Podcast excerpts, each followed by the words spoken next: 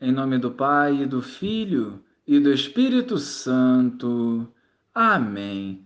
Bom dia, Jesus. Vem em socorro das nossas fraquezas e, pela ação do Espírito Santo, mova os nossos passos pelo caminho seguro que leva ao céu. Não permitas que as preocupações e tribulações nos impeçam de viver a vontade do Pai. Amém. Naquele tempo, Jesus voltou para casa com os discípulos. E de novo se reuniu tanta gente que eles nem sequer podiam comer. Quando souberam disso, os parentes de Jesus saíram para agarrá-lo, porque diziam que estava fora de si. Louvado seja o nosso Senhor Jesus Cristo, para sempre seja louvado. Quantos evangelhos vemos Jesus sendo perseguido pelas autoridades religiosas. E hoje vemos um novo conflito surgir em sua vida, e agora envolve os seus familiares, que não compreenderam a dimensão do seu chamado e o acusavam de estar ficando louco.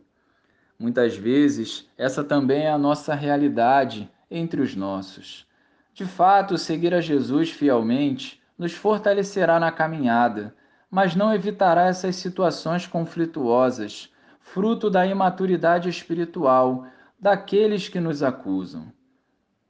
Por isso, fortalecidos na graça, precisamos seguir o nosso caminho, priorizando sempre aquilo que é do agrado do Senhor e não dos homens. Não podemos ceder às tentações daqueles que injustamente nos acusam e não nos compreendem, mas em tudo devemos rezar e amar, sem deixar de agradecer a graça da conversão diária. Muitos conceitos humanos não são coerentes com o propósito da santidade.